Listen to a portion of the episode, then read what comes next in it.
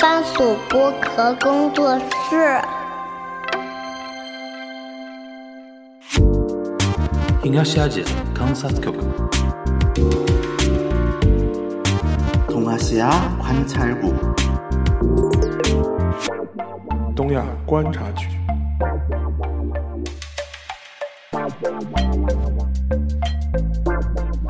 Hello，大家好，我是樊玉茹，大家好，我是陈小新。欢迎收听本周的东亚观察局啊。然后小新时隔一段时间又回到上海啊，然后我们聊个啥话题呢？上次那个，因为你跟邵老师都不在嘛，我约了一个朋友聊了一期那个上海那个万圣节，因为实在没存片了啊。然后本来这个话题可能更适合放在锦湖端，后来我想不行，我说我东亚没存片了，一定要一定要放在东亚。然后扯了一个什么概念呢？因为今年上海万圣节这个话题虽然很大啊，但是提到万圣节不得不提到，比如说日本涩谷啊，呃，就是我我感觉东亚这一波。原来是涩谷是最知名的嘛，就是说疯狂疯闹的那个气氛，对吧？然后，但是又同时又跟韩国有点关系，就去年大家知道梨泰院嘛，那个非常非常惨的那个事事故，到现在还记得那个视频里边，就沿着街所有人都在帮其他昏过去的人在做那个心肺复苏嘛，对对对，非常惨啊。然后，哎，就话里话外的也过了一年了，对吧？然后就像就像全小新在嘛，然后先我们先聊一聊啊，就是。韩国今年的万圣节气氛，应该大家还是比较保守低调的吧？因为去年有那个那么大的一个事件在，跟今年大概大家不敢那个有任何那种非常高调的那种庆祝啊或者活动啊，然后狂欢那种气氛吧。嗯，今年从一个就是我观察下来啊，因为我也有一些在韩国的朋友嘛，包括也看韩国的网络整体来讲，就观察下来，首先今年就是很多，因为我们说其实杨姐她之所以能够就是被在中国也好，包括在韩国也好，像东亚，嗯。就是它能够得到重视，很大的原因其实也是跟那个商家的消费主义也有一些关系。在早期啊，比如说在韩国的话，最早很多人就是过万圣节，一个是梨泰院这一些西方人比较聚集的地方，这是一个；另外一个就像乐天世界，就是游乐园，他们因为搞当年就是在九十年代末的时候做了很多关于万圣节的一些 marketing，就比如说那种就是在游乐园的，就游乐园里那叫巡回嘛，那叫那个。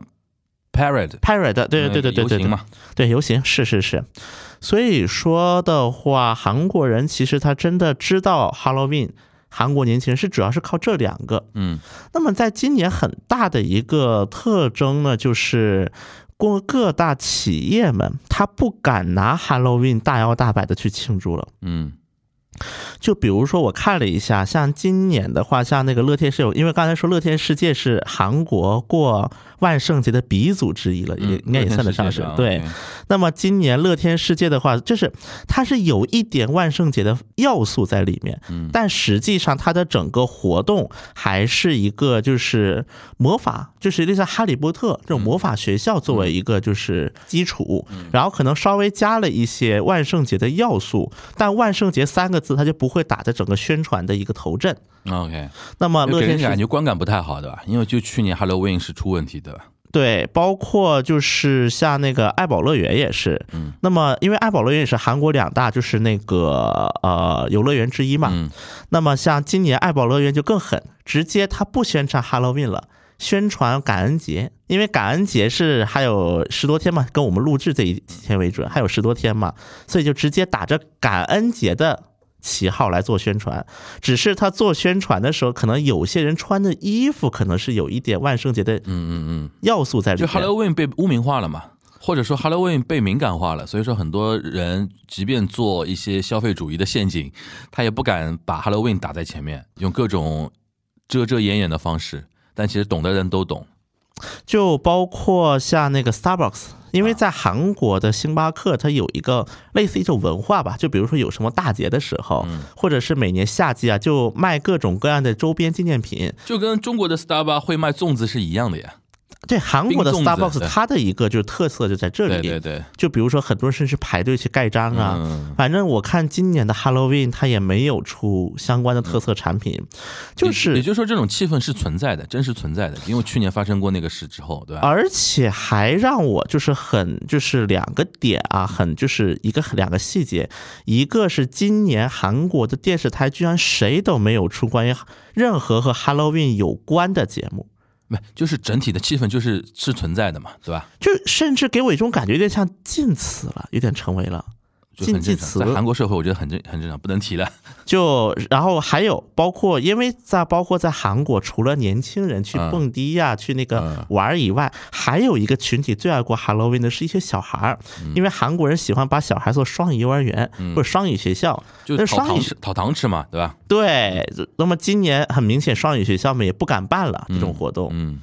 所以这就是一方面，就是成了一个，就是反而那种消费主义的那种气氛，他不敢用这个词。嗯那么今年我也看了一些，包括一些新闻也好，有很有意思的一个点是，因为今年梨泰院就是在那个万圣节当天，几乎都是哀悼的，去哀悼，比如说送花啊，嗯就成了一种哀悼的一种氛围。嗯然后呢，很多要庆 Halloween 的人，那年轻人他肯定还是有去玩的人嘛。就远离梨泰院吗？对，啊，那么去了宏，那么比如说就开始有什么在宏大要开始聚集然后梨泰院的商家 有苦说不出啊。然后嗯。啊，这又导致另一个问题，就是在因为宏大它属于马浦嘛，首尔马浦区，嗯。结果马浦区在宏大挂了一个横幅。不欢迎，对，今年嗯，今年我们不欢迎万圣节活动。嗯，当然，这个活动呢，当然虽然它这个横幅本身没有法律的约束，对，但它马浦区通过了一个条例，嗯。不能扮演警察、消防官和军人。，OK，对，如果你要扮这三个角色，你就原来会有人扮这三种的吗？会呀、就是所以说，包括在那个门户网站，啊，就是马浦区这边也跟韩国的门户网站，就是他通过气儿嗯说，那个什么这几件就是关于这三个职业的衣服不要挂出来了。，OK，然后呢，甚至有人因为这么办了，然后被带走了，嗯，然后被那个什么审被那个审判了。嗯，这个事情是马出现了，对马浦区，就是这个跟大家讲讲清楚，不是全不是整个韩国都不允许办什么警察、消防员这种对但是对在马浦区，它出了这么一个条地方例，条例嘛，对吧？对地方条例，但是呢，正因为这么搞，就出现另一个问题，因为上新闻上多了，嗯，就是啊，今天宏大怎么怎么了，明天宏大怎么怎么了，后导致大家还是去宏大玩去了。大家呃就是变相宣传了，对吧？对嗯所以我看了一下数据，本来就是那个马普区，因为这个条幅本横幅本身它是没有法律效力的，刚才别说了嘛。嗯而且马普区推出的条例是不能扮演这三个角色，对他不是说你不能扮演，不能搞角色扮演，他们不能 cosplay，他没有说这个话。对，所以说呢，本来马普区政府预计是七万人参加，嗯最后呢，马普区政府统计了一下，九万四千人。这嗯是区政府的统计，那么实际的应该比政府统计是要高的数字。一般来讲都会比官方高一点，对，高一点。但是这个情情况又导致另一个问题，一个是梨泰院，嗯，包括像建大、江南这些本来也是人员密集的一些区域没人了，嗯就是可能还反而还不如往常的周末人多。嗯那个马普离梨泰院大概怎么样的一个距离感？嗯，五六公里吧。哦，那还有点距离的，其实。，对，因为一个是首尔的中间，你就把首尔地图，一个是在偏西北侧，就是马浦在偏西北，对，偏西北因为有宏。大在那边，对所以说也是年轻人比较多的地方，对，是的，因为韩国其实是不是有点像我们上海，比如说市市中心跟五角场的那种感感觉？就是我们五角场离市中心侧虽然那个远一点啊，嗯但因为那边大学多嘛，五角场大学比较多嘛，其实对，有点像大有一学街嘛，对吧？有对。有一点点像，因为像首尔，它的夜生活最发达的地方，其实就是无外乎三个地方嘛：梨泰院、江江南、南宏大。宏大，那么，在很多比如说喜欢玩的这些人的角度来讲，他们就觉得离太就是宏大都是一帮年轻小孩儿，啊太便宜了，这种东西。但是都啊是那种年轻的小孩儿们在那儿那，比如说乱乱搞 meeting 啊，嗯就是乱搞配，就是就是大家就互相那种认识人，就有点勾搭，哎，就有点这种感觉。那么像江南呢，很多人就一个是消费太高，嗯另外一个就是有点老气。嗯，OK，有点有点老钱的感觉的，对然后梨泰就是梨泰院给的感觉就是老外老外多，嗯，比较 fancy，对，所以说在之前的几年，梨泰院都成了万圣节活动的一个主要的、最主要的场所。因为过洋节嘛，对，老外也比也会比较嗨一点。确实，OK，所以说呢，就是这么，反正这一次这个万圣节给我总体的感觉下来啊，总体其实玩的人的绝对数量是减少了的，因为我刚才说了嘛，宏大是人多了，但是其他地方人少了，不仅是梨泰院，包括其他人员密集的一些夜生活的夜生活密集的区，他人也少了。总体来讲，因为韩国人，我觉得这一点，我觉得中日韩应该差不多，就是我们也有那种，比如说所谓的自诉。就日语叫自诉情节，对，就是你你会觉得说，在这个时候我再去梨泰院，再去江南去玩万圣节当天去玩你会很介意别人对你的评论和眼光，对吧？尤其是去梨泰院玩，对对对，就有点太过了，就感觉就是说。我觉得，但是一方面，很多韩国年轻人他是不想接受这一种自诉的这种所谓的一种压迫，对，所以说这就有个什么事呢？韩国的基督教界就就是那个新教嘛，嗯，韩国的新教界出了一个海报，嗯，说呢，大概的意思就是说，那个梨泰院惨案是我们所有人的责任，嗯，就是出了这么一个，就是类似于宣传海报，他的意思是不要把责任只归在爱玩的年轻人身上。就就是我们每一个人的责任，OK，他大概的意思，OK，然后呢，遭到很多年轻人的嘲讽，嗯哼，就是你凭什么这么说？那意思就是我们玩有什么错？哦，你凭什么把责任推到我身上？哦，而且呢，这里面就是有一点，还有一个什么因素呢？就觉得不是我我我确认一下，年轻人现在的还是觉得说是政府的责任更大一点，对吧？对啊，你比如说。呃呃，就是比如说过来施救的那个时间，对，然后施救的方法，因为当时那个路很窄嘛，对对对，就是这个还是年轻人比较坚持的一点，就是玩无罪。对，只是你现场很多一些预案没做好，是这种观点对吧？就是他的责任在于秩序没维持好，而不是出来玩本身。OK，而且基督教它之所以会推这么一个海报，是还有一个嗯点，我们之前聊宗教的时候聊到过，韩国是一个教派林立的国家。对，我们之前聊到过一些历史原因。宗教林立，然后宗教里边各个教派也林立，所以说在基督教看来，其实这还有一个逻辑，就是万圣节是人间异端的节日。嗯。你这么一个，你你不去好好那个纪念上帝，你去过什么异端的节日？对，有很多人可能还搞不清楚，以为万圣节是什么基督教的一个节日，也不见得。反正就是在基督教正统基督教来看，这可能反而是一种很异端的。尤其后面那种玩法，比如说南瓜灯啊，扮鬼，然后扮鬼啊，然后讨糖啊，其实简单讲就是从美国社区。对那个火起来的一套，其实就是因为美国文化了，算一是，其实就是美国文化，其实不一定是基督教文化，而是一种非常强烈的美国文化。它跟圣诞节不一样，对吧？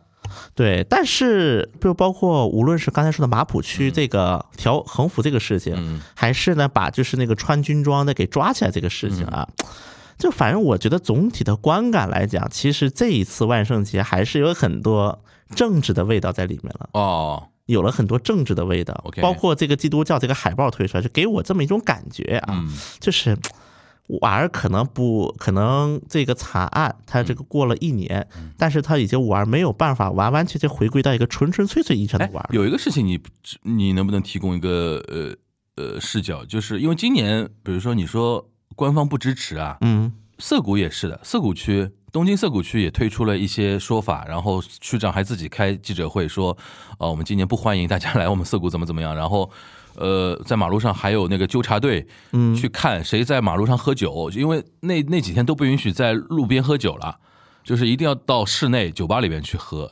然后那个气氛也挺也挺那个严肃的嘛，呃，但是那个很多人，我看很多网上一些视频啊什么的，比如大阪。还是还是比较闹，尤其像那个道顿窟啊、新斋桥啊那边人巨多，然后像像换了换了主场一样，像从涩谷换到了大阪那种感觉。呃，韩国除了首尔之外啊，因为它也有一些所谓大城市嘛，比如说那个什么呃釜山，对釜山，我差点说高雄，我我我我我在往南面想，我说南南高雄不对，釜山啊，比如说釜山，比如说还有比如说那个金浦算大大城市不算吧？啊，说到金浦，一会儿再说啊。这这金浦有个政治热点，热于比如说它，比如说首尔肯定是最大嘛，对对吧？首尔以外的一些中大型城市，今年那个万圣节的气氛有吗？没有，就首尔。嗯，韩国为什么叫首尔共和国？嗯啊，说到这个首尔共和国，我一会儿可以再补充讲一点点，因为现在首尔扩圈这成了一个目前韩国最最最热的一个政治议题。OK，你你先讲。对，反正就首尔共和国这个词一样，就是这种东西，就首尔，不用想。过洋节就就首尔在过了。哎，对，啊，不用想，感觉在说上海一样。不用想，就首尔就首尔，就首尔就是首尔，没有别的，嗯不用再往下想了釜。山都没有，没有我天哪，也不是没有啊，当然你也不能说没有，气候吧？就是因为比如说每，因为比如说其他城市，嗯它可能繁华的街区就那么一条，比如说釜山，嗯无外乎就是一个是海云台海边一个是西面，然后那么大邱就东城路。然后到了光州就是那个什么，光州就是上武上武地区，就就那么一块一条一条街。你说你真要过这种洋节，就是因为它毕竟过洋节、庆洋节这个东西，嗯除了消费主义的一世上的一些消费，就是一些企业嗯以及年轻人以外是认同不了的。嗯是认同不了。这就像什么呢？为什么每年办高岩站，就高丽和岩市的比赛，嗯为什么在高丽附近庆贺的远远比在岩市附近庆贺要嗨？嗯因为高丽大学商圈附近全是高丽自己的学生，因为它周边居民区很少，嗯，就整个商圈就靠高丽大的学生。就就热闹。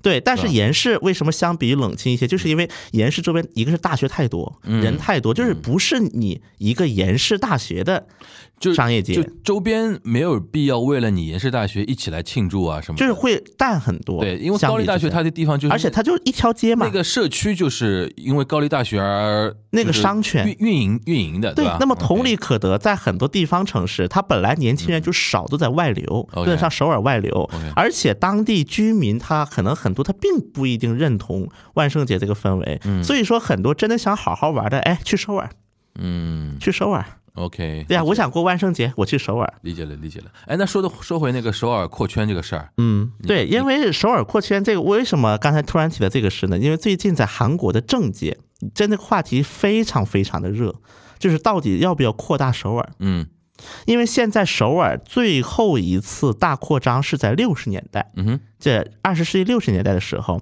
当时把就因为首尔，我们现在说的首尔市，其实我们可以大的来讲分为三个板块，一个是汉江以北一块儿，汉江以北，然后汉江以南呢，东西分成两块儿，一块就是我们知道的江南，什么江南区、瑞草区、松坡区就东面，还有一个就是西侧，叫我们叫永登浦地区，一般是因为永登浦在朝鲜。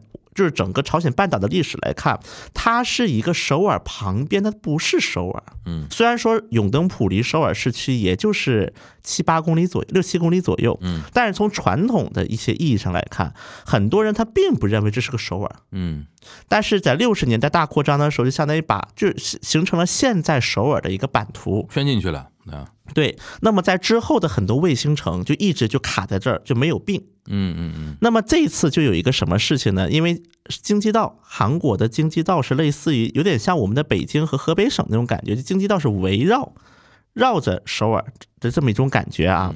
然后因为京畿道以首尔在中间卡在这儿，然后分成南北两端了。嗯所以说呢，这个就导致说很多京畿道北面和南面它是不过不互通的，就甚至你要从京畿道的北面到京畿道南面，你是要路过首尔的。对，所以说呢，这个就导致说，那么这就这个过程可能会导致，比如说我是京畿道卫星城市的居民，我买不起首尔的房子，我到卫星城来住嗯，我怎么去首尔？嗯。就是交通啊，这很多很多的障碍，包括你打车可能需要加价，因为是跨跨市了嘛，嗯。是需要加价的。OK，所以这样的一个问题呢，就导致说有一些就一直有一种主张，就是要把京畿道拆开，本来是京畿北道和京畿南道就拆开成两半儿。包括啊，在韩国还有过一种议论，要不要学东京？嗯。因为东京现在不是一个东京都嘛，但是东京都下面是有是那几个区的，三十多个区是吧？23二十三个区，二十三个区以及各个市，甚至是很多他玛，就是很多那种，嗯。就是农村嘛，就对已经农村地区了嘛，什么奥多摩迪应该是这种地方，就它都叫一个东京嘛。嗯那么，但是从韩国的一个角度来看，这就相当于什么？比如说，如果我把首尔和京畿道并在一起，那么首尔就是相当于东京的二十三区，对，然后京畿道就是类似于东京的那种市什么，市那种，，对，就这种感觉。所以就本来是各种方案都在有一种冲突，嗯结果呢，就是就刚才提的金浦这个城市嘛，因为金浦这个城市它很特殊，按照现有的一个地域划分来讲，它京畿北道、京畿南道它都不属于，因为它是以汉江划界的。嗯。但是呢，就是因为它的划界就是界限有一些差异，反正这个时候我就简单讲一下啊。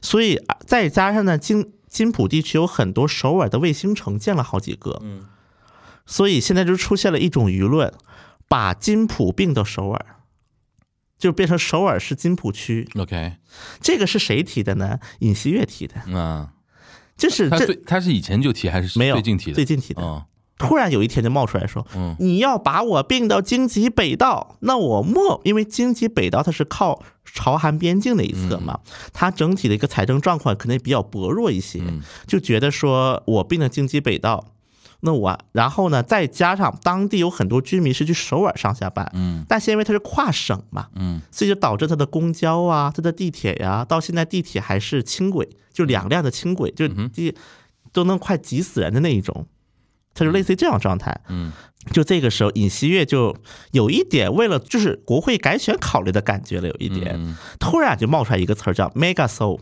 嗯就我们要继续扩大首尔，然后第一步就是把金浦并到首尔去。，OK，就出现了这样一个口号，但是这个口号又导致另一个问题，很多地方人士怎么看？嗯因为现在的韩国，首尔加首尔周边的首都圈人口占百分之五十，GDP 占百分之六十五。如果你这个时候我再要宣布扩大首尔，后面会出现什么结果？就是你还嫌现在的首尔不够大吗？嗯甚至有韩国人，就有一些地方人士，他在反驳尹锡悦的这个构想的时候，他用了中国台湾的例子。嗯就是因为大家知道，就是中国台湾，就是台湾当局，嗯它是有一个台湾省这个概念嘛。嗯最早是嗯有台湾省，还有福建省嘛。呃，连江就连江对那块嘛对对对对，所以其实从以前那个架构来看，台湾省几乎相当于现在这个台湾那个就是岛的一个，几乎就是等于台湾，就就是台湾岛等于约等同于台湾嘛。对，所以就导致说，那么你台湾省省长和你这个韩国政客还举那么复杂的例子啊？是这不一定，我觉得韩国人不一定懂这个这个梗在哪里。不是，因为就是这会出现什么问题？就是嗯你现在还嫌首尔不够壮大，嗯？嗯，他的意思就是说，再这样弄下去，韩国就不叫韩国了，就叫首尔了。对吧，其实就这个逻辑。嗯因为就是以前，就比如说台湾省省长嗯和那个台湾当地领导人，嗯那你到底什么关系？嗯，就是比如说像什么早年什么宋楚瑜，对台湾省主席，对，但是同时又有上面又有一个，比如说呃李登辉，李登辉对啊对。他他们两个什么关系，对吧？嗯，对，因为你省已经很大了，对。对，理这几乎占了整个那个嘛，嗯。所以说有人就拿这个举例子，就是说你还嫌首尔不够首尔共和国是吧？嗯。你不要地方了是吧？而且现在好像首尔那个面积跟人口都已经很夸张了吧？不是首尔面积其实不夸张，人口夸张。对吧？因为高度聚集嘛，对啊，不是，而且是首尔加首尔周边，差不多百分之六十的人口都在首尔，首尔加京畿道加仁川百分之五十多，五十多了，这个百接近百分之六十。但是它面积只有百分，分之二十多，对对对，因为它高度聚集区嘛，对吧？就资源全向首尔集聚了。OK，当然，我们之前聊节目其实有聊到过一期，嗯嗯当时就是说那个像卢武铉呢，当时为了搞地方发嗯展，就其实有个很多尝试，但这个尝试都不理想啊。嗯。那么现在，那么当然尹锡悦和国民力量党推出这么一个由头，其实非常显而易见。为啥这么说呢？就在大概前几前几天十月份的时候，嗯。首尔江西区政府的区长改选有一次，嗯。就是整个这个选举就选这一个江西区区长，嗯。首尔江西区啊，因为江西区和金浦就在隔壁，嗯。就是金浦靠的就是首尔的江西区，哼所以呢，这场选举就是当时就被认为说，就是相当于虽然是一个区长改选，但是因为明年嗯民意投票了，就是一个民意投票。对，因为明年国会大改选之前，这最后一场选举了，这是，嗯而且他又在首尔，又在首尔搞的，嗯哼，所以就有一种说法，当然就说这是李在明和尹锡悦的代理战。嗯就是代言人。而且当时尹锡悦呢也特别刚，刚在哪儿呢？嗯就是当时本来这个区长是国民力量党的，叫金泰宇。，OK，金泰宇刚刚被法院判决说剥剥夺他的区长职位，因为他的处罚罚金超过了就是那个标准嘛。对，后脚尹锡悦就赦免他了。就是法院刚判完两个月过后，尹锡悦宣布赦免，嗯然后直接他就恢复选举权了，嗯就他又来了，就是因为就我刚刚被法院剥夺区长，然后我又来了，嗯。就出现了这样的一种画面，而且这是尹锡悦，就是有各种各样的征兆显示，其实党内是反对这么做，因为观感太难看了呀，因为你搞的这场选举，然后你又来，但是问题在于尹锡悦赦免了呀，然后呢，就是有各种各样的一些征兆显示，这个事情是尹锡悦或者是总统府去一手介入这个事的。嗯所以说呢，这个当然其实也显示了一个问题，就是目前在国民力量党内部，总统和党之间的一个关系，它其实很微妙了，相当于，因为党内很多是反对，这观感太难看了。嗯嗯这但是，然后呢，尹锡悦还是相当于是冒着风险把他又推出来了。嗯然后呢，在参选当天，然后有那种就是有人就攻击他嘛，说因为你被那个辞退区长，所以我们现在要补选，要花二十亿韩元，你怎么看？嗯人家说了一句：“哎呀，我能够为江西区赚了更多个二十亿了，这个二十亿大家就当做一个小意思看待就可以了。嗯嗯嗯，这啥话？嗯就观感就很难看那么，一下子。嗯再加那段时间，李在明在绝食，嗯李在明在搞绝食嘛，那一阵儿不刚绝食结束嘛，嗯，所以就这么样的一个节骨眼儿上，两边搞选举，结果民主党赢了，哦。民主党赢了。，OK，然后呢，国民力量党呢，这个时候我觉得可能也是急了，嗯，因为现在这韩国的朝野纷争很容易会导致一个问题，就是说，明年的国会选举谁输了都很难过，嗯。输的那一方肯定会一定会很难过。嗯，比如说国民力量党，如果共同民主党再次拿到多数议席，我相信这个时候国民力量党会很，尤其尹锡悦政府就嘲笑也大了，对非常难过，嗯。因为现在是嘲笑也大，嗯。但是现在呢，国民力量党也很简单，嗯，民主党通过一个法案，我看不顺眼，我发动否决权。对啊，就我你通过一个法案，我就发一个否决权；你通过一个，我发个否决权。那么如果这次的国会选举，因为他现在有借口嘛，说你们是四五年前选的，不能代表现在的民意，对。他有这么一个对由对呀对呀，他有他有完全的正当性去否定你推的东西，但是如果明年改选还是这个样子呢？对，更更坚持那个共同民主党就可完全可以推翻你那个怎么说呢？所以说这样是不是是不是能说明，如果到时候共同民主党又赢了的话，嗯尹锡悦就有点跛脚了吧？是尹锡悦相当于就任第三年就跛脚了，开始很容易会导致这样的状态。嗯所以说这种情况下，他就那个出了两个政策嘛。嗯第一个就是刚才我们说的扩大首尔，嗯不仅金浦，你首尔周边的卫星城市都融入首尔吧。嗯，哎，这个是不是在撒撒政策牛肉？对，就是因为其实很多那个韩国老百姓，尤其靠近就是首都圈的那些人，还是希望说早点并入首尔的吧？也主要是一个什么问题呢？啊其实进不进入不，但是因为首尔市它比如说公共交通的很多联系啊这一块儿，如果你跨了省，比如说韩首尔是有一个规定，比如说你从外省的公交车你进我们首尔。必须要只能进首尔三十公里，而且你在首尔市能设的站数只能设六站，嗯，我不能其实。理论上就是说，这些地方它并入首尔的一个最强大的一个驱动力，就是一体化了之后，它可以怎么说呢？接收很多首尔溢出来的人口吧。人口我觉得是一方面，另一方面还是一个从民，因为大多数 住在卫星城的人他都是要到首尔上下班的，啊高度依赖于首尔他的经济生活。就是说，对于那些比如说高度依赖于呃首尔的那些地方的人来说，这样可以减少他的一个成本支出了，对，对吧？OK，所以说这样的一个情况就会就是相当于抛抛出来，看你们感不感兴趣。嗯，这实际情况感觉怎么样呢？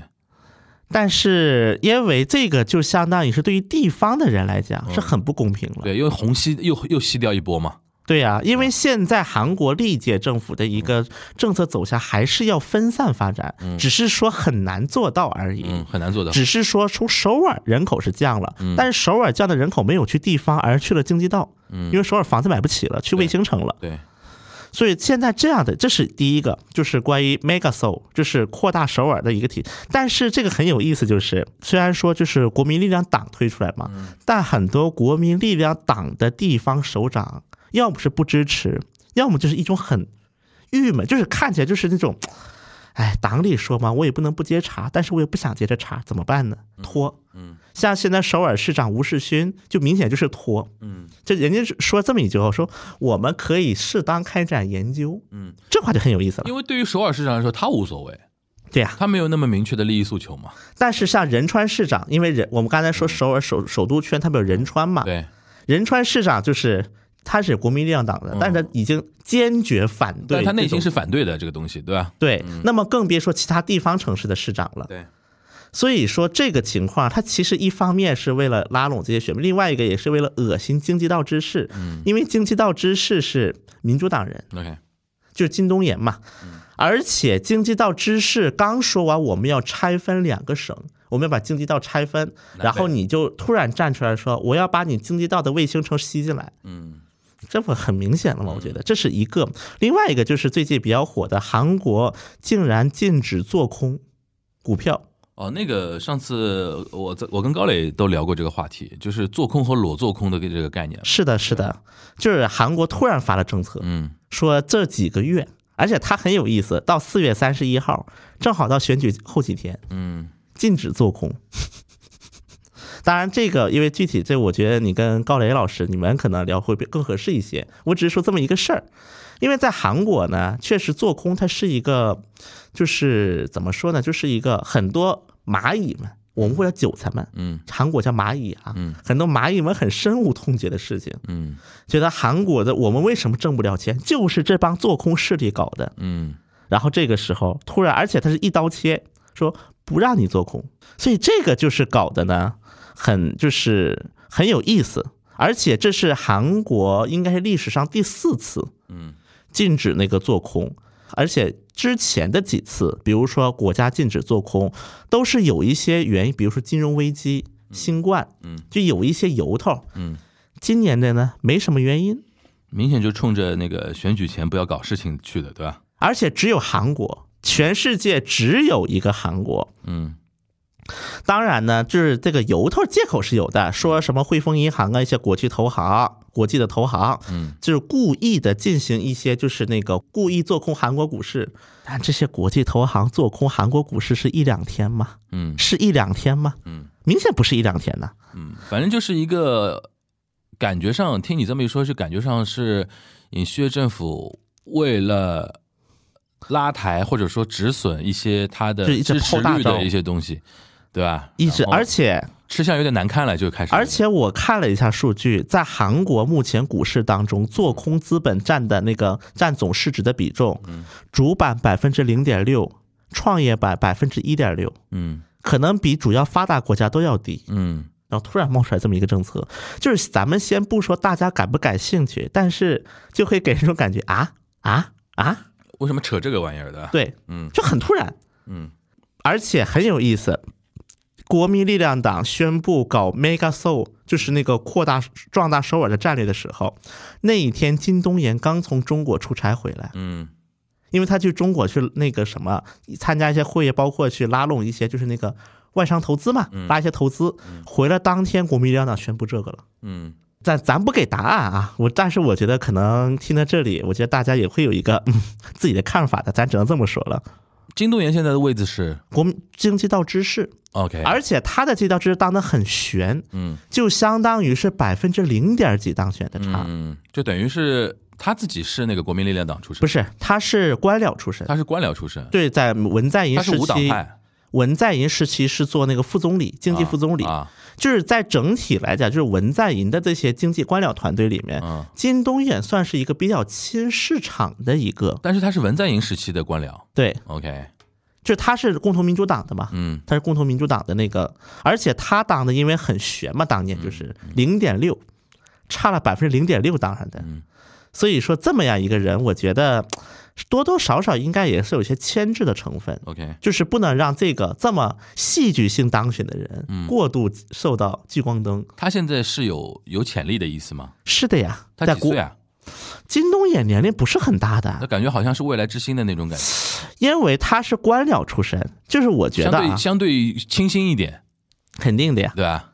对呀，就是相对于那些政传统政客出身的话，在国民心目中形象稍微清新一点。而且我们之前聊到过，文在寅的经济政策不是失误很多嘛？啊，但是呢，金东野是在，因为文在寅的很多官僚以前是做学生运动啊，做这左翼背景是偏多的。嗯对，那么在这些官僚里面，金东衍他是一个技术官僚，对嗯，他是个搞经济的技术官僚。而且他发过很多反对的声音，就是你们房地产不能这么调控，嗯。你们不能这么搞。虽然说因为就他一个人这么主张，所以就是很难达到的目的，但是很多人知道这一点。那比如说在共同民主党这一块儿，金东衍的职职位，因为他是经济道的知识知嘛，识对算很高了吧？韩国人口最多的嘛，人口最多的市长是共同共同不是国民力量国民力量国民力量党吴世勋嘛，嗯，对吧？所以说，仅次于他的一个地方长官，应该就是经经济道的知识吧？是的，对吧？那等于是说，共同民主党就左派现在最高职位是，就是行政方面的最高职位是那个金东衍嘛？对啊，因为确实这上顶出来了，好像有点说尹锡悦想要提前布局，打压一下，打压一下左派这个未来新星的那个感觉嘛。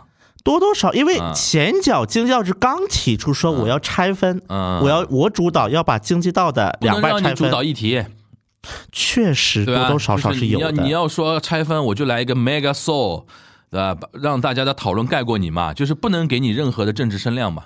万一那个拆拆分到这个事情成为全国上下热议的一个话题的话，你的政治势能是势必要上升了呀。因为金金东衍当时是在卢武铉、李明博、朴槿惠、文在寅四人政府都做过高级官僚。啊，他这个人很有意思，那年纪也不小了，应该呃是五七年的，但也不大，五六。七年，六十六七年六十六，OK。对，其实也不大嗯，说实话。李在明多大来着？李在明六三的，啊，对啊，就比比李在明还大，不是那六十六在韩国也不算大的，我知道，但是感觉好像，呃、只是李在明小而已。嗯，OK，五十九那确实不大了，对对对对，对，只是李在明小而已。但感觉好像李在明已经像上一代的那个政政政治政治不是，主要是他那个绝食之后，就是那个瘦成，就是那个瘦那种瘦弱的样子，不是露面就脱相了。啊。脱相的样子，这么一看，大家觉得年龄偏大显。老是一方面，第二方面，因为他算比如说又做党首啊，又做地方官员啊，然后又可能出道比较早嘛，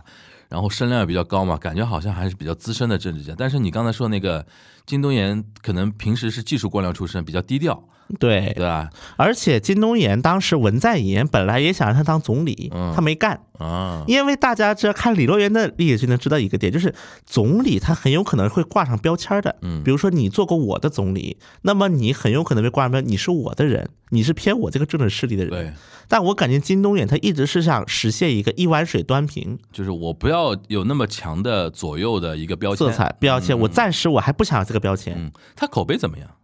目前来看，因为金东远他当时能够在上一届地方选举国民力量的大胜的情况下，嗯他能以百分之零点六的优势能当上。嗯，还是蛮牛的。还是口碑还是可以的就是大家还是会认为啊，一个干实事儿的人，多多少少感觉上打压他或者牵制他的感觉是比较强烈一点啊。确实多多少少会有。行，那政治的方面的东西，我们以后有找到好的契机再继续展开。我觉得明年吧，等那个国会议员竞争开始的时候，呃，然后有一个话题，就趁因为最早我们聊的是那个万圣节那个一周年，就离太原那个一周年嘛，嗯，有一个话题可以趁这个机会展开一下，就韩国的节日啊，尤其过洋节这个事儿啊，我们扩展一下，就韩国整体的节日的一个文化啊，过节的一个文化。今天正好可以让小新跟我们来盘一盘，因为我们今天在录的前面是万圣节过完了对，Halloween 过完了，后面就是马上感恩节，对，感恩节，感恩节，感恩节后面就是马上就圣诞节，对圣诞节之后就元旦，对元旦之后就春节，对对吧？然后正好从这个时间节点，我们来盘一盘，就是韩国人每年过节的那种文化和气氛。他们不会有一个什么节假日办，每年要出一个政策，说我们今年怎么休吧？啊，但是韩国没有节假日办这个机构韩国年三十上班吗？休息，但是韩国是只休三天，我知道，但是他们大年三十是休息，三十当天三十、初一和初二啊。对，，OK，就是韩国的一个就是类似于我们做节假日办的这个机构啊，在韩国是国务会议，就他们的内阁开会会决定这么个事情。那么韩国是有一个这个대체공휴일，就是代休，就比如说你休息这一天是周日，调休嘛，就是不是调休是增休。增休啊比。如说我休息的天赶上周日了， OK，那么我周一再补一天，嗯这个叫代休。那么之前代休只适用于中秋和春节，那么好像也是今年的事儿。就是假日只多不少。 对，嗯今年就是宣布圣诞节和那个佛诞节，因为佛诞节韩国也休息嘛。圣诞节和佛诞节就是如果赶上了星期周日我也也多休息。嗯对，今年刚宣布的啊，因为圣诞节这个节日它很有很特殊在哪儿呢？因为最早韩国就是我们如果看文献能够看到的范围内，过圣诞节在半岛韩朝朝鲜半岛第一次过是在八四一八八四年。嗯，这个时候是大概什么年代呢？就是朝鲜末期，朝鲜王朝末期的时候，因为当时一个思想碰撞嘛，也有很多，当时有很多的美国的传教士，当时去韩国，就那个时候就朝鲜嘛，就朝鲜去传教也好，或者是建学校也好。那么当时在朝鲜半岛第一个纪念那个圣诞节的机构是独立新闻。它是一个什么报纸呢？它是一个类似于，就是当时肯定朝鲜王朝有很多守旧派和很多革新派嘛，叫开开化派，朝鲜叫做，就开化派的大本营就是独立新闻。那么独立新闻是朝鲜半岛上第一个公开说我们要纪念圣诞节的这样一个机构。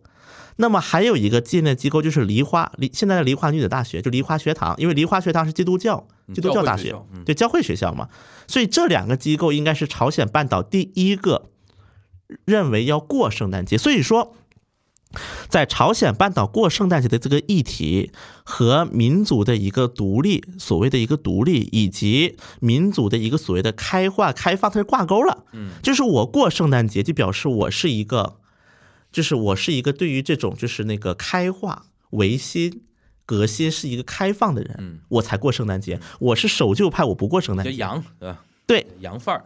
是，所以说这个就会导致说，在那个朝鲜半岛被那个日本帝国主义所侵占的那个年代，是禁止过圣诞节的，甚至日本要发当时的那个朝鲜总督府嘛，要发专门的通知说不让你过圣诞节，OK，以至于说现在很多韩国，如果你去问韩国的很多老人，他们可能会说啊，我我小时候我们圣诞节都要上学的呀，嗯就是跟这个有关系，因为当时是不让过的，嗯所以说，这个日本它会出这样的一个所谓的一些就是命命令，我觉得它其实反向是体现了朝鲜半岛的人他是重视圣诞节的，他圣诞节成了一个符号，所以我不让你过，嗯，因为我过了不知道我你会出事儿。就是像在这样的一种逻辑思维下，所以说这是在韩国，就是三八线以南嘛，就是在日本独立，就从日本独立光复之后，大韩民国嘛，就是南边南边政府成立的时候，圣诞节就已经成了公休日，就是圣诞节是、哦从那一刻开始就是公休日了。是的，哦那一刻就已经是公休日了，嗯就相当于韩国这个国家，就是三八线以南，韩国这个国家存在的开始，它就是公休日了。二十多年了，都已经是八十年差不多吧，韩国是四八年建国的嘛？将近八十年嘛。对呀、对当然还有一个元素是因为美国，嗯，因为大家知道朝鲜半岛当时也是叫信托统治嘛，对，日本当时是那个那叫什么？日本是那个 GHQ GHQ，然后 GHQ 当时是也有军人就是嗯，派驻到朝鲜半岛嗯。进行信托统治嘛，叫做所谓的信托统治，驻韩美军，对，叫美军政。美军政，对，叫美军政。那么这个美军政，它其实对于朝鲜半岛也是有影响的，因为对于我们如果看那个时代它的朝鲜半岛的一个社会景象的话，很容易发现一个问题，就是比如说在整个韩国这一侧，可能比如说最热闹的就是驻韩美军，对，吃的最好的是驻韩美军。所以说，很多文化也肯定会受到驻韩美军的影响。就比如说，现在韩国人为什么喜欢吃午餐肉？对，因为其实那个 spam 嘛士棒，对，士棒其实就是美国当时留下一个长，包括我们现在很多人当梗讲的部队火锅，对，它的一个来源，就是那个年代对于很多贫苦，甚至当时韩国是个什么样的一个状态呢？在朝鲜战争之前，韩国到了一个什么状态？一个美军航母，就是当时朝鲜可以对韩国断电，嗯。就朝鲜突然宣布我对你韩国断电，嗯。因为当时重工业就是在北面三八线以北，发电厂都在北面，所以说，美国把一艘航母开过来，这艘航母的电能够供整个韩国使用。天呐，美军的一艘航母，就是可能只是你用的不是很多，但是能够。嗯，所以说当时的美军，因为那个时候也只，而且那个时候可能你就在美军部队，你才能打国际长途。嗯。就算你韩国的，比如说领导人，你要给外国打电话，可能你还得去美军部队，嗯。去通电话去，就这样的一个时间点，就是像当年的很多的日本人是怎么看 GHQ，怎么看麦克阿瑟的，其实对于韩国人也存在嗯。这种情节，只是说因为韩国和朝鲜它是两个国家，两个阵营它分裂开了，所以北面一个，南面一个，就是它的，而且美军中的时间也短，嗯。相比于日本。相比日本更短一些，所以它对韩国社会的影响可能没有那么大。但是在那个时候，美军、美国在很多韩国人眼里就相当于是，就相当于是高档的、高端的，嗯多多少少是有这样一个心态在。所以说，看美国对于很多韩国的一些小孩们来讲，可能每年圣诞节去美军部、美军那个基地去那个跑翻个墙，吃，不不是是翻个墙去围观看那些庆祝的那种盛典，这都是再正常不过的事情。所以说，因为日本人正因为日本人把圣诞节给禁了，嗯所以反而让圣诞节有了它的正当性。我可以从这个角度来这么解释。一种反反扑嘛，一种反扑。那么这个又导致了一个话题，因为韩国宪法规定韩国没有国家宗教，没有国教，嗯所以说有人就认为你凭什么过圣诞节？韩国是基督教国家嘛？对，那比如说你像美国，它是有那个清教徒，当年有清教徒的就是这个这套传统继承下来嘛基督教国。家嘛，对但你不能说它国家是基督教嘛？呃，不能这么说，但是美国上上下下就洋溢着这种基督教氛围嘛。就比总 God 统总统宣誓的时候，手里圣经啊，手手里那个握着哦，不是握着的，就是就放扶扶着的是那个圣经嘛。因为 In God We Trust 嘛，所谓的。虽然道理上来说，有有人有人掰这个事儿，虽然道理上说，美国宪法没有规定说一定要服圣经，对你可以服任何一本书，但是基本上都是每位总统还是会服圣经。我刚才就是为什么我理解你刚才那个说法，就是其实小新在试图跟我们解释，就是韩国圣诞节放公假这个事情，大家不要以为是在宗教层面，不不是仅仅在宗教层面的一个意思，它里边甚至还有对于早年日本那个殖民。殖民者的一民种族反扑的那思想种东西，就一种民因为我们早年被禁过，所以说任何被殖民者禁过的东西里边都带有很多民族主义的一种情绪在。之前我们不也是聊到过吗？就是在那个，比如说韩国建国以后的这段时间，那么就是比如说传统的文化跟西方文化在韩国是产生过很大的一个碰撞和冲突的。其实圣诞过圣诞节这个事也是它的一个延伸，延伸下来的东西。那么当时韩国就有人说了，尤其是佛教界就不干了，嗯，说你基督教又不是韩国的国教，凭什么只过圣诞节？对我们也要，所以在七五年，因为大家知道七五年这个时间点，嗯当时是朴正熙和全斗焕就两个军政府的一个更迭的时期，他是在七五年这个时间点，他是在军政府他被刺杀了吗？反正军政府时期嘛。因为我刚才我们之前聊过很多军政府时候提到，其实军政府时期的很多那个政，呃，七九年啊朴正七九年自杀的，所以说我们聊到过之前的朴正熙为什么要捧那个什么，要捧李舜臣，我们之前聊为什么捧抗日志士，当时我们就聊到过正统性的问题，这也是同样一个正统性的问题，因为他进入到一种民族主义的叙事里边了，就是对。佛教这个东西就成为他的一个传统对传统文化的一个东西了，他要捧一下这个东西了。对，而且大家知道李承晚是美国博士，对。普林斯顿的博士嘛，李承晚是，所以说到了朴正熙这个时候，一方面他要跟李承晚不一样，嗯，他要跟李承晚不一样，再加上他这个正统是一个叙事的要需但是他又求，没办法百分百的消灭美国影响对。的，前提下，那我再捧一个，所以说七五年开始，佛诞节成为了哪公休，天啊？佛诞节？就是佛祖诞辰日，对，这是每年固定的吗？还是说，对，每年固定的。那当然，这个具体是哪一天啊？比如说佛诞节，那这个肯定是没有一个正式的说法的。嗯，只是说根据一些文献，就包括圣诞，节，他现在定在哪哪一天？阴历四月八号，就是他是看农历的。对哦，反正一般情况下应该阳历是五月份，OK，一般情况下是但每年会确定第二年的新那个佛诞节是哪天。对，一般情况下的五月份，节是什么呢？也放假，嗯，也放假，对，放放一天还是放一天，放一天？对，意思就是说，如果现在按照韩国的情况，就是如果那一天正好碰上周六周日对再休一天再多休一天，补休一天补，休一天，那就三连休，对。对吧？一般会出现三连休。而且像有时候，比如说韩国五月份，比如说五月一号劳动节，嗯那么有一部分公司是会放假的，啊，就是劳动日嘛，嗯就是很多企业员工会放假的。嗯然后呢，五月五号是儿童节，嗯哼也放假。如果这个时候再赶上个佛诞节，嗯如果啊也在五月初，，OK，那就连了。那就是黄金周了。对，OK，那就是一个一个小黄金周了，类似于对对对。十月份也有嘛，比如说十月三号是开天节，十月九号是又是什么节？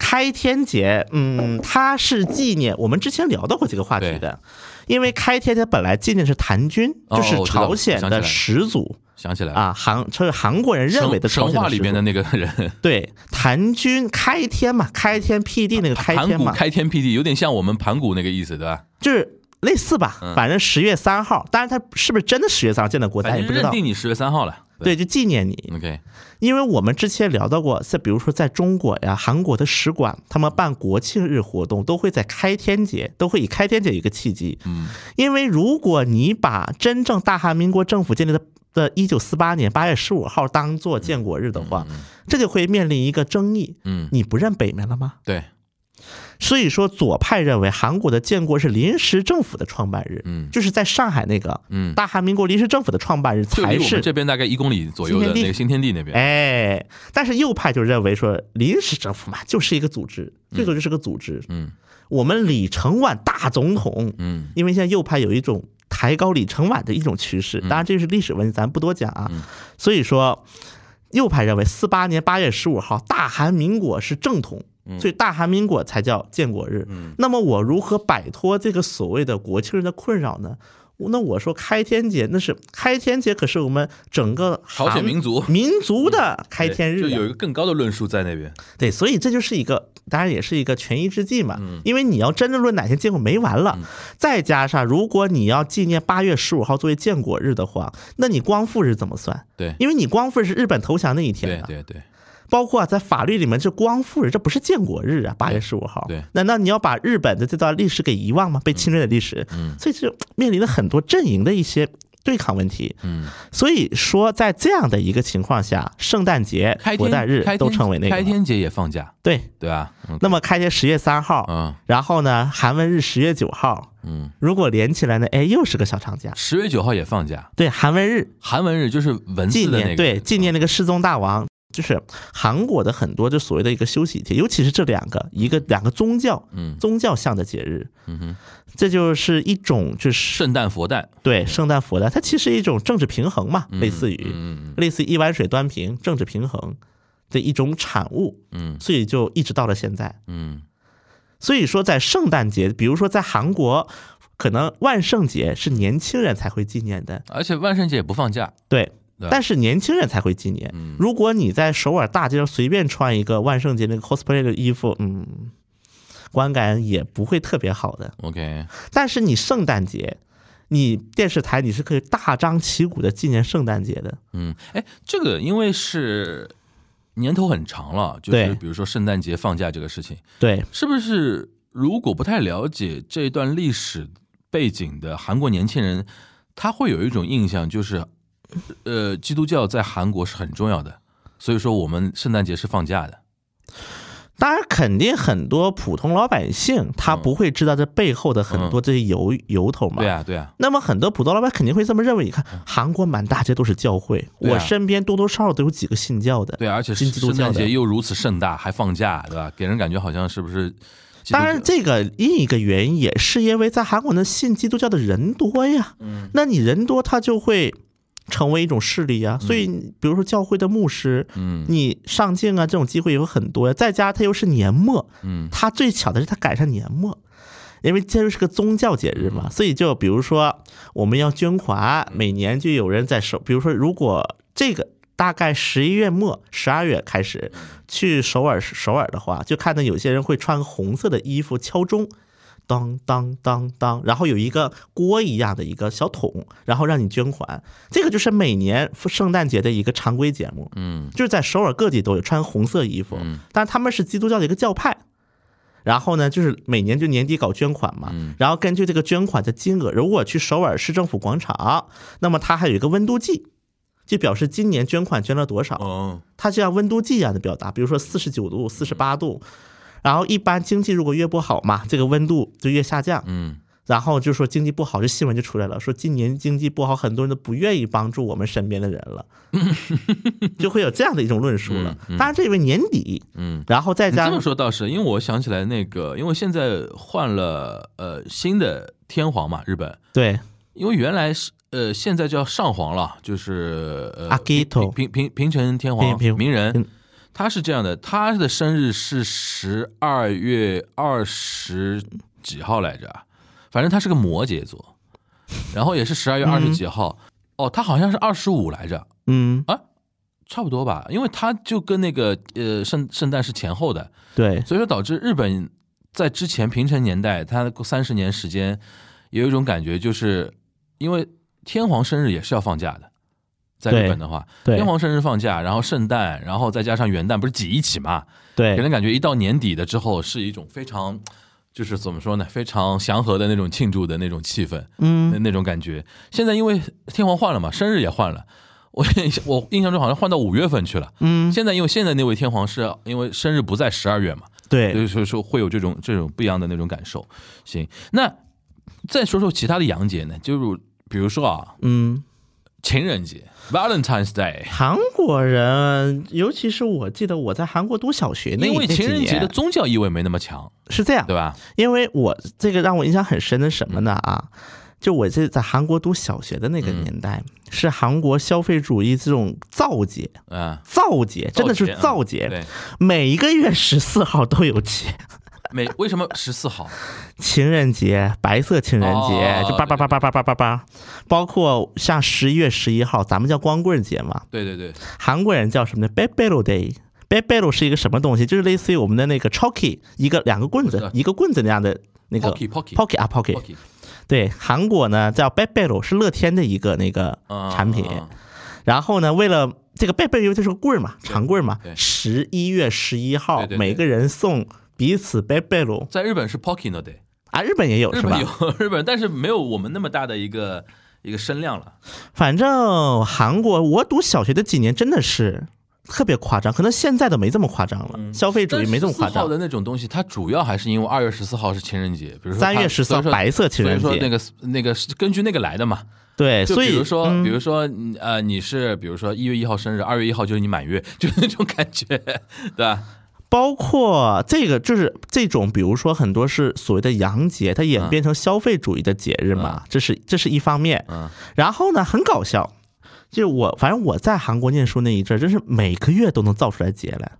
然后小孩儿嘛，那个就互相送来送去，你在韩国读小学嘛，等于是两千年后面了，就差不多那个时候吧，啊，差不多。正好他经济也起来了嘛，然后啊，然后很搞笑，韩国的农协嗯坐着看这个场景，就觉得，哎，我们是不是也可以搞点什么？因为“深土不二”这个口号在两千年代初还是吃得了、吃得下。因为我之前提过啊，这个口号嗯“深土不二深土”，不二农农协嘛，嗯。大韩民国的农协，一大也是一大利益团体呀、嗯，票不得了，然后呢，他们就研究说，哎，深土不二，他现在年轻人不吃这一套了。嗯那我们是不是得出一些新的 slogan？嗯当然，一方面呢，农协也会有意的去挖掘很多，比如说外国农产品就这儿出毛病那儿出毛病，还是我们国产好啊。嗯我有有意会做一些宣传。另一方面，比如说会造节，嗯比如说三月三号五花肉节。因为韩国叫三碟肉，嗯。韩文三 Sam- 겹 Sam- 살 ，Samgyeopsal，嗯，对，三碟肉嘛，就是一层、两层、三碟嘛。我们叫。五花，它叫三碟，对，所以就三月三号嗯。五花肉节，五月二号黄瓜节，因为 O E 哦五二嘛哦，O E 就类似，O E OK 当然现在好像没几个人记得了，就搞过很多这种节这。种这种我觉得还不至于到我们讨论的层层层次啊。对，我就说利用这个嘛你跟我描述一下，就是韩国现在，因为我我也很多年没关注这一块了，就是韩国情人节现在氛围是怎么样的？就我觉得现在啊，因为像日本韩啊，，我举个嗯，例子，日本已经到了那种，就是他把情人节泛化了。就原来可能你送自己喜欢的人什么巧克力啊这种东西啊，嗯，现在在日本已经成为你跟你的公司同事、上司，或者说你的客户什么的，或者你跟你比如说亲人啊、朋友啊都可以送，它是表达一种情感，它泛化了嘛。当然，你也可以说是商家的一种计谋啊，然后把这个东西泛化嘛，你可以提升提升一一下那种就是说销量，对吧？就韩国现在会有这种趋势吗？我觉得这个可能跟韩国的一个性别氛围可能有点关系了，多多少少。嗯什么氛围性别性别争哦，就是男女有点对立的啊。有点关系，因为我印象很深的一个事儿啊，嗯呃，在哪一年？一二年应该是，我记得一一年还是一二年，嗯是应该是情人节啊，我记得。就是韩国的一个网站搞过一个活动，嗯哼，叫做单身大节，有一个活动。这个活动干啥呢？很简单啊，逻辑很简单，就是在一个很大的一个广场上，就当时如意岛公园，因为如意岛公园有个很大的那种广场，嗯男的站在女侧左面，女的站在右边，嗯然后呢，铃铃一响，哎，两边人这么冲上去，嗯互相结对儿，这不很扯吗？对吧？其实嗯这个真的很扯。虽然咱们国内后来也搞过很多那种。就比如说相亲节目嗯。啊，但这个比相亲节目可扯多了，就相当于男的在这儿，女的在这儿，嗯。一开始哇怎么冲上来，反正现在咱们看很扯淡，这是。嗯。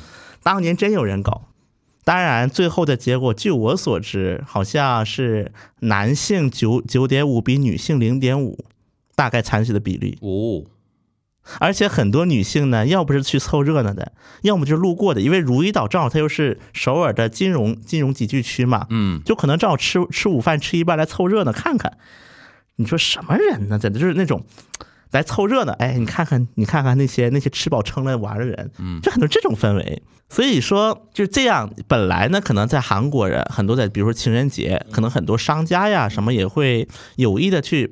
一方面是为了促进消费，嗯另一方面呢，也可能是就是有意的撮合一些情侣。当然，现在韩国结婚率这么低，嗯，气氛出生率这么低气氛不太对。嗯然后再加上好不容易上了电视的这种单身大节，最后搞成了一个一团不可收拾的样子，就很乱，现场 特别特别乱。所以说这几件事加在一起呢，反而让很多韩国人他不，就比如当然情侣他可能会像国内，可能跟国内差不多，有个事就是送巧克力。情，有个嗯事情我确认一下，白色情人节是韩国人想出来的吧？对，三幺四回回送那个哎礼物是韩国人想出来的啊。是的，对，这个完全是从韩国人开始，然后开始影响到其他其他东亚国家的，对倒过来 White Day 嘛，对吧？对，White Valentine，，White Valentine Day，对，OK，对，这个就是这是造节的这种风潮当中出现的嘛，就当年造节，每个月十四号都是节。这个我有印象是韩国人想出来的。哎，日本这两年啊，嗯当然我已经很多年没去日本了，就是疫情之后没去过，但是给我留个一个印象是，之前去的时候，我觉得父亲节、母亲节嗯，好像他们现在因为越来越受重视，还我觉得还是商家的那种消费主义陷阱啊，对，就是说，比如说，呃，母亲节要送那个自己的妈妈什么花，嗯，尤其是送什么康乃馨吧，好像是，康乃馨对对吧韩国一样对吧？是一样的吧一？样，这个呃，但韩国没有父亲节和母亲是父母亲节，同一天就是 all boy day all boy 同一那同一天 all 吗 boy 对，就是叫父母节。哦，他就不分那个父亲节、父亲母亲母亲节哦。对，就我觉得日本这点就很有意思，在日本男生的节和女生的节会分开。中国现在也是父亲节、母亲节分开的，对，我知道，我就说日本，嗯它比嗯。不仅是父母亲包括很多，哦我记得男孩女孩节、儿童儿童节也分，我懂你这个意思。对对对。对。因为韩国是那个不一样，那个是儿童儿童儿童的那个男生女生节是日本的那个传统的嘛，但父父亲节、母亲节是洋的嘛，对。洋洋人那个是传过来的嘛。对。就韩国人把这个父母节并在一起过。对。我天哪，父母亲节、儿童节，省力神力。而且五月份啊，这个当然也是一个消费促进消费的一个方法啊嗯。大家听一下，五月一号是劳动节 OK，Close 在呢，勤劳者的日。他们也勤劳者。过劳动节，对，但是他们不叫劳动，叫勤劳者，就是工作工作者哦哦，勤劳者。因为你一说劳动嘛，就有点北面那种因为我们的劳动节其实是跟以前那种呃劳工运动 May Day 嘛对吧，May Day 嘛，，Labor Day 嘛，对对，吧？就跟那个什么以前日共不也是过这个的吗？因为这个是那个，就是因为以前那个左派政党基本上就是劳工党，对对吧？他们的那种脉络过来的，我们的就是等于是国际劳动节嘛，对对吧？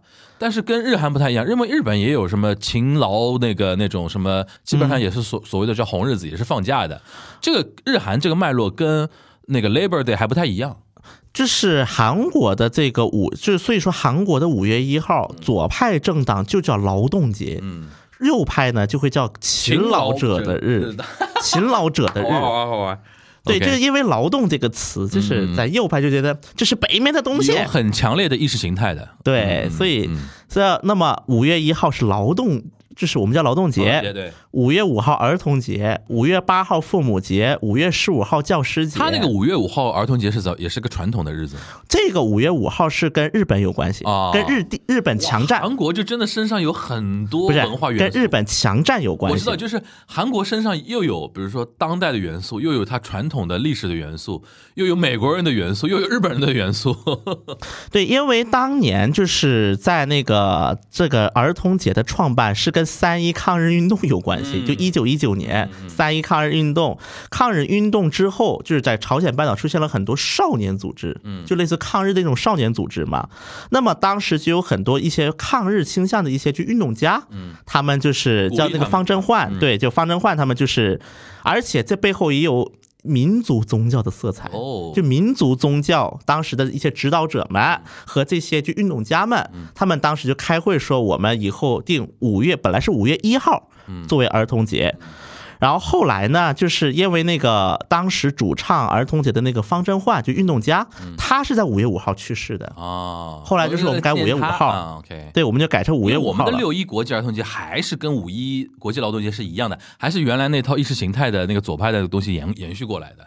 对，所以我们过的是六一，对。对，所以说你看，所以说包括五月十五号教师节，哦，他们是五月十五号。对，五月十五号教师节，因为这个所谓的其实我觉得这个就是我们的是九月十号嘛，嗯，这个跟那个日韩跟我们的那个学年制不太一样，对，三月开学，对吧？他们是三月开学，他们没办法放在九月，而且五月十五号是什么呢？嗯。就是世宗大王的诞辰日，啊，就是民族的老师、民族的恩师。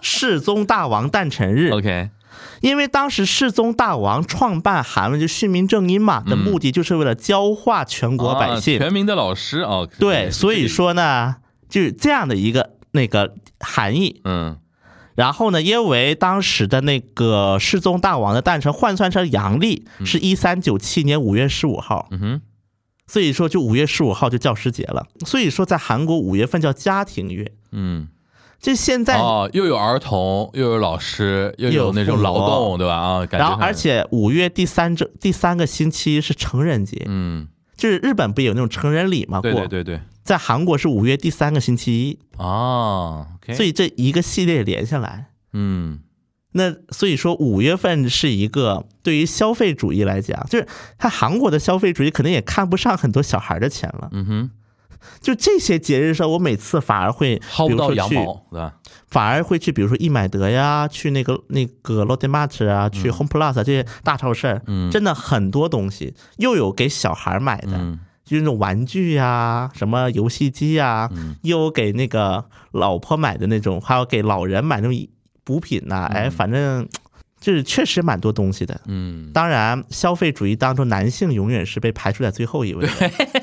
就是你看那么多柜台，就是没有给成年男性的东西。Anyway，嗯所以说在韩国就是那五月份之后呢？六七八这种六月份比较比较有重点的会，沉重一点嗯，叫那个六月份是献中日。献中对，就是类似于纪念那个什么嘛，纪念为韩国捐躯的哦这些烈士。哦，就跟消费没什么关系，就跟历史啊。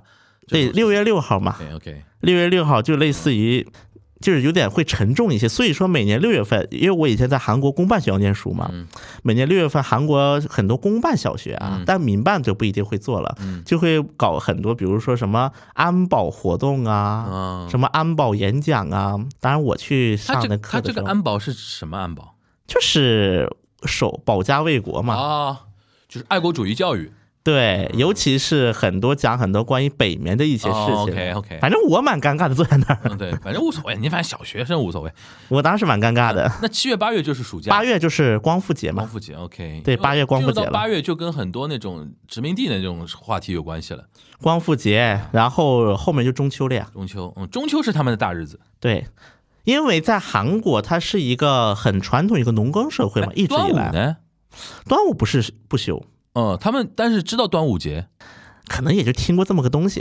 说到端午，又要聊到那个敏感话题，不是？其实啊，我我个人是这么觉得的，就是现在因为韩国现在其实真的就是有纪念性，就是有组织性的过端午的，这个也就江陵端午季了。对，也就江陵端午。但是因为那个申遗之后，成为很多中韩之间大家比较讨论比较多的一件事嘛，对吧？就是，而且我倒是觉得啊，反而是江陵这个端午祭，它进它是首先咱们要说明清楚，它申遗的不是端午，是江陵端午，就是我们江陵人是怎么过端午，就是那个活动本身。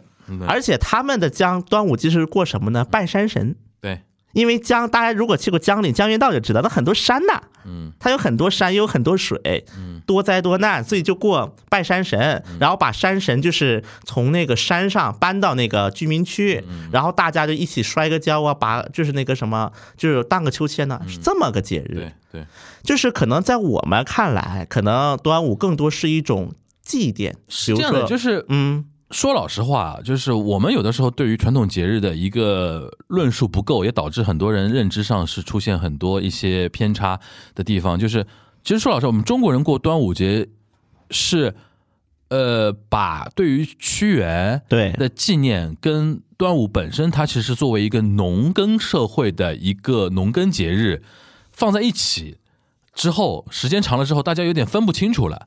其实，在韩国，它跟屈原无关嘛。对，因为端午本身就是一个节气，就只要是用农历的国家，或者说用所谓阴历的国家，你到一定的节气，本来就是有会有一些农历，呃，就是说农耕意义上的一些节气是比较重要的，对，对吧？所以说。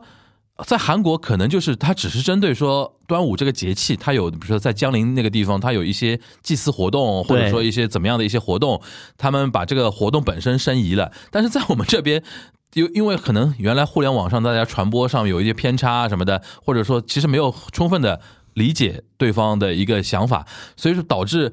我印象中啊，对于韩国的那个所谓的，比如说现在大家聊到很多韩国说偷国啊这种东西，它的最早最早的源头就是江陵那个端午祭嘛。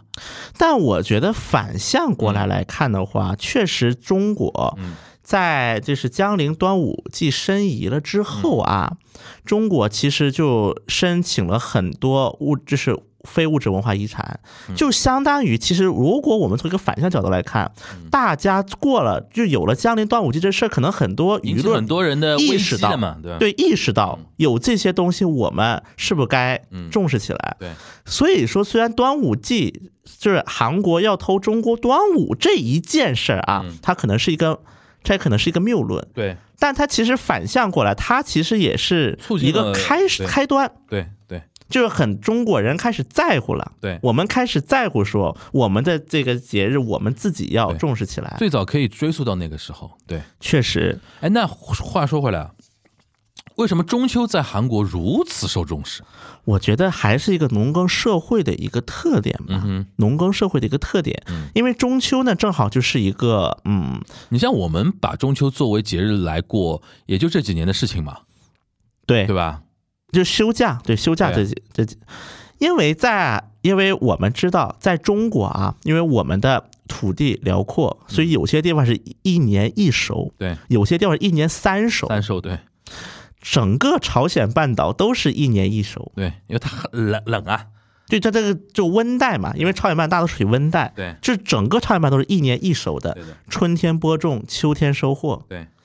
那么，在他这样一个农耕的氛围之下，他的收获是一年当中最重要的。对对。那么正好就是阴历八就是正好是八月十八十五，嗯，对，八月十五正好是收获的季节，所以我摘了，就是从历史上来看，我摘了一堆果子。我一堆水果，比如说什么粮食啊，收割，一个是存粮，然后呢，我用这些新的果、新的蔬果来拜那个什么，拜祖先，祭拜祖先，而且又是团圆，对，因为要收割，所以说家里所有散出去的劳动力那天都要回来。这所以说，其实很多人都会翻译成是 Korea Thanksgiving Day，OK，韩国的感恩节，对，但是可能时间稍微有一点点差异在哪儿呢？因为八月十五还没有秋收完呢，对对对对，应该还在秋收的过程当中，就或者是祈愿丰年，对。应该更多是有这种含义。对。但美国的 Thanksgiving Day 已经是秋收完了，对。已经都秋收完了呀，十一月份了嘛都。对对。所以它可能这个是有一些差异，包括在韩文的俗话当中就有这么一句话嘛，我不多不少，就希望每天如中秋。嗯。有这么一句话的，就不多不少，我就我也没那么高期望，嗯。我就希望每天就像中秋这样丰盛。嗯哼，所以说，我觉得这其实代表是整个民，它朝鲜民族它的一个特征，因为我们是领土大嘛，有很多地方是，比如南方是一年三收，嗯。那么对于一年三收来讲，那么这一个秋收，它可能意义没有这么，因为一年收三次吧，一年收，但但不管怎么说，即便我们这一年呃三三收的地方，它秋天也是需要有那个收获的这么一种东西的，对，对吧？不管您怎怎么着，然后哎，我我问个问题，就是韩国人吃月饼吗？不吃啊。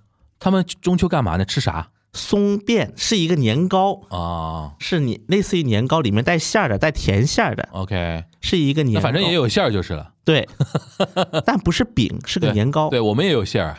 对，但吃起来不一样嘛，一个是饼，一个年糕嘛对吧？反正你知你知道那个台湾台湾这几十几十年有个新的民俗，就是中秋烤肉，你知道吧？台湾人中秋喜欢烤肉。我在想，韩国人啥时候不烤肉嘛？对，因为我想到说烤肉这个时候，倒是问问一下韩国韩国，就是他没有没有一个呃说法了，就是一定是要烤肉，没有没有这种说法，对吧？其实韩国，我们之前聊那个很多年轻人怨恨儒家的时候，嗯我们聊这个一个话题，就是很多人觉得，就是比如说中秋要搞这种就是祭祀啊，就祭拜呀、就是这种，比如说什么红的放这边，绿的放那边儿，就是这种虚来虚头巴脑的东西，嗯。都是儒家的锅，对，就是都是传统文化的锅。嗯哼，但其实我们之前也解释过一次，就是这些，比如说中秋习俗啊，很多人看着很复杂的，它不一定真的是儒家搞出来的，很多是朝鲜半岛自己往里加的东西，嗯。就自己搞什么习，因为朝鲜半岛它其实对于性理学，就是心理学这套的掌握，可能。比我们还要绝，有些时候，因为它这是一个统治一个正统根基啊，它是个正统性的一个来源呐、它要说明啊，说我们为什么小中华呀，就就是朝鲜半岛这么说，就是韩国人痛恨的，其实应该痛恨的是呃半岛自己的儒家，对对吧？对他们的一种黑所谓的那种儒家的一种，因为他们在他们眼里，儒家它已经不是一个单，就我之前不是聊过一次嘛，我说在跟很多韩国的学者聊朱熹，可不能叫朱熹啊，然后朱熹得骂死你，得叫朱子。朱赞宁嗯，就是孔子、孟子、朱子，嗯，对对，所以这个历史地位我觉得可见一斑了。嗯然后反正除了中秋嘛，还有一个公休就三一节，嗯，三一节，对，三月一号，刚才我们提到过，一九一九年三月一号搞抗日，嗯。第一次有组织性的抗日运动，应该来讲，它光是跟政权有关的国庆的那个日子，其实就有很多了。就是韩国的国体，国体跟跟国体有关的，比如说三一啊、八幺五啊，对吧？然后还有什么来着？呃，还有显中日六月六号，对对，六月六月六日，就反正我觉得韩国还蛮复杂的这个体系。但如果聊清这个的话，其实对于我们掌握一些韩国当代社会的一些文化，还是挺有挺有帮助的啊。是是，行行行，其实就是今天这一期啊，是呃相对比较松一点，就是从那个呃呃万圣去年梨泰院那个事情本身我们出发，先聊一聊那个聊了一聊首尔这个城市最近这段时间它面呃面临的一个话题是，比如说 Mega Soul 和京畿道要是不是要分道，对吧？的这个这个争议，然后我们稍微带到了一点韩国的一些目前的政坛的一些动向，大概大概大家能够细品出来之之间的一些微妙的一些东西啊。然后呢，就借这个机会呢，其实梳理一下韩国的节日体系、节日文化还挺复杂的。对，今天我们这一期聊下来，因为我们说老实话，我们就是我们的节日体系啊，一方面它有很强的那个革命传统。对，你比如说刚才提到的五月一号啊、六月一号，这都是全世界的那种左派运动所带来的一些影响，就国际主义嘛，国际主义、国际主义运动啊，而且是偏比较左派的那那套嘛，对吧？这是一个。剩下的，你比如说都是跟我们政权有关的，你比如说七一、八一、十一，对我们的国家的一个成立的过程嘛建党，建军和建国嘛，对对？吧？除了这个之外，基本上我们就剩下的是传统文化这一挂了。对，什么中秋、端午、清明，然后那个春节，就类似于像这种了。我觉得可能其实这一点中韩也蛮像的，它一个节日构成，嗯，就是跟自己的国体有关。对这点呢，我觉得其实大家国家差不多，基本上节日嘛，基本上就这种面相。但我觉得韩国更复杂的一个点，就是因为它的历史更复杂，它的主体性更多一点。你比如说有。有那个它的能追溯到几千年的那个，比如说那个开天节韩韩军那种那种那种节开天节，对它的历史还可以追溯到比如说战后的那套那套东西，对，对吧？就是建国节之争嘛，到底这能不能叫建国节？对你国庆节其实就有三个了，说说老实话，对吧？三一六六和那个八幺五，其实其实都有点国庆那个意思。嗯，国庆其实主要还是八月十月三号和八幺五嘛，就我我感觉就是一分三了，就是其实就是三个体系。对三个体系。然后呢，你看他那个呃，即便我觉得今天我印象比较深的是圣诞节庆祝，其实不仅仅是宗教意味，对，它其实还有还有历史意味。再说了，那休息多休息多好啊！我们何必要把休息天弄没呢？就是这种感觉在但是我建议是说，韩国人里面。听完这期，大家其实建立一个认知，就是在韩国庆祝圣诞节，并不是简简单单的就是崇洋媚外过洋节那个意思，对对吧？它有很强大的一个历史的，而且是缘由而且是抗争殖民历史的这么一个缘由在里边。其实今天这一期我大概也挺有收获的啊。是行，那个今天因为以韩国为主嘛，因为小小新仔有下次我觉得节日啊什么的，有机会的话还可以开拉开来聊一聊，比如说哪些节日，比如说日本啊，或者说整个东亚地区，大家是可以 share 的这这种感觉的那个东西，对吧？就是比如说，就刚才我不是聊的那个单身大节嘛？啊，幺幺幺幺，嗯，对，单身光棍不是不是光棍节，就是情人节那天哦搞那个单身，就是一堆男女，不是？突然就，反正他们我记得他们主办方自称是仿了马奇坤，就是日本的那个什么街头街头 meeting，嗯，叫马奇坤，我我不知道你听没听说过，呃，马基根本就是马马基嘛，就是街头嘛，嗯，空嘛就应该我觉得就是那个国空的那个空嘛，联谊嘛，街头联谊，对，他说是仿了这个，啊但是呃，最后的效果就是，为什么说这个很有很搞笑呢？有人，我我我我，这是我自己总结的啊，我因为那个事情我是看见到过的，我总结现场的参加人数大概咱们可以这么排序，最多的是男性，其次是警察，其次是如意岛的鸽子，再其次才是女性。嗯，所以说，就是我发现很多几几年的事情，一二年。一二年啊，也快十十多年前了，对呀、当然现在如果你再搞的话，很有可能会因为社会的很多分搞不了了对也。，谁都不来，但是就算你搞了，也是最后也就这种结果，因为他们当时说的我们仿的是日本的，嗯，但是在日本的马奇混可不会搞成这个样子我们没有这个印象，就非常那个形成那个怎么样东西。对，所以我觉得有时候，比如说咱们过节，这没必要去硬仿别人的，商业造节这个事情，我觉得也是下次也可以聊一聊。哎，中日，韩的商业造节这个事情，因为像那个光棍节特别典型，就是我们深造出来的，而且现在影响就是基本上老百姓都接受这个说法了。对，光棍节啊，这怎么造？我觉得你要造节的话，怎么啊造？双十一、双十二啊，这种都都来了。就你能不能一味的仿？嗯，这我觉得这肯定是个话题。嗯，好，那我们今天这一期的呃东阳观察就到这边啊，那个，然后我们可以跟大家稍微小小预告一下，我跟全小新会有一个。呃，收费节目的一个系列啊，其实之前有预告过，对吧？对对对做一点那个影视方面的，就是韩影、韩剧方面的一些呃韩国社会的解读，对吧？就就这个到时候大家可以期待一下，已经在紧锣密鼓的制作之中了啊，大家可以期待一下，好吧？那我们下一期东亚观察局再跟大家见面了，大家拜拜。拜拜。